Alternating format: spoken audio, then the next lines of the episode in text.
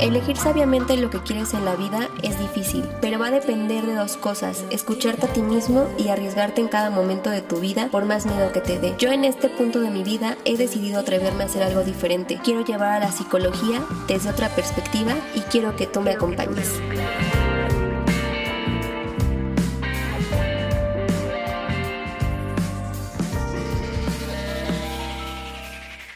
Hola, yo soy Deni Yasna y les doy la bienvenida a este capítulo en jueves. Sí, señores, ¿por qué no? Los días jueves también voy a estar subiendo contenido.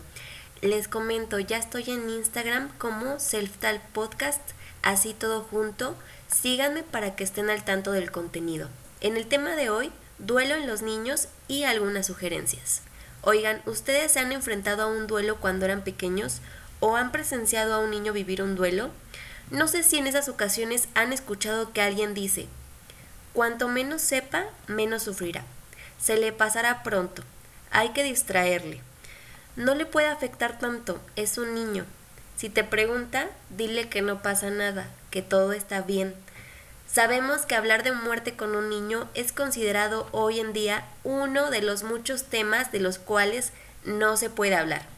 Y a pesar de que habitamos un país rico en cultura y tradiciones, del que tal vez podamos entender y aprender este tipo de conceptos como lo es muerte, aún así nos resulta muy difícil poder digerirlo como adultos.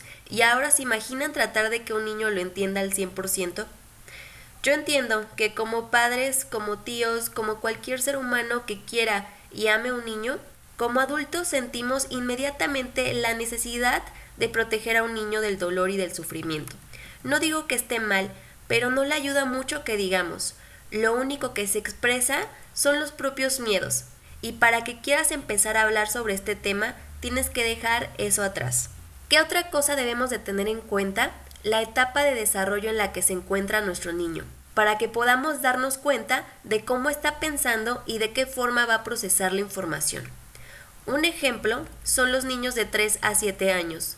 Una de las formas en las que estos pequeños procesan la información es con su imaginación.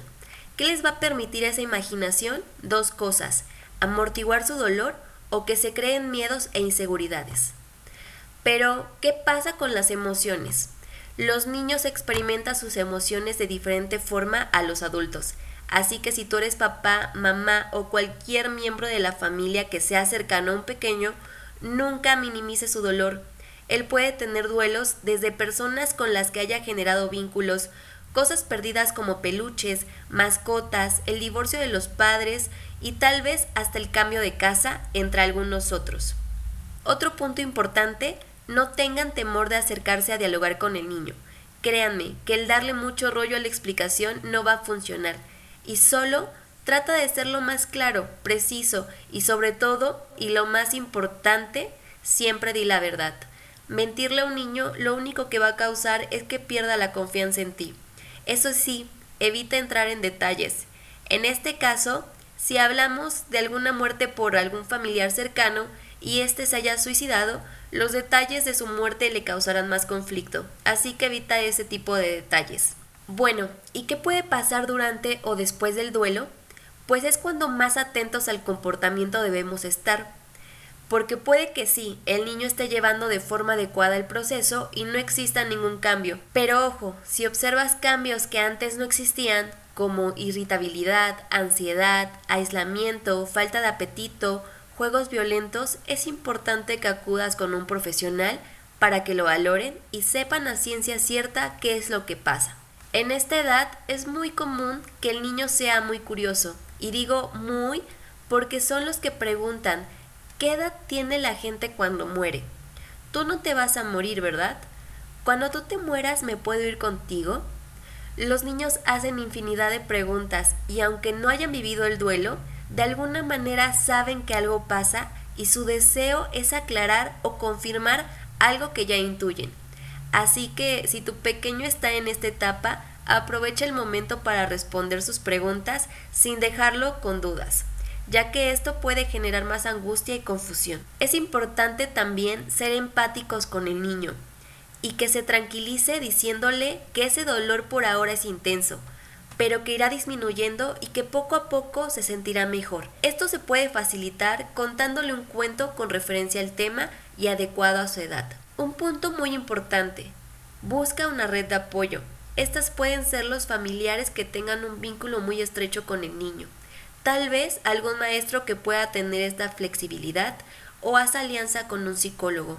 Como siempre digo, trata a un niño como te hubiera gustado que te trataran. Yo te sugiero que no dejes pasar alguno de estos puntos, ya que no solo sirven para informar, sino para fortalecer el vínculo con un niño. Los capítulos de los jueves son más cortos pero llenos de aprendizaje. Si deseas que este o algún capítulo se profundice, házmelo saber. No se te olvide seguirme en las redes sociales y suscribirte en Google Podcast. Una vez más, yo soy Denis Yasna y deseo que tengan un hermoso día, tarde o noche. Un abrazo de donde estoy para donde están. Hasta pronto.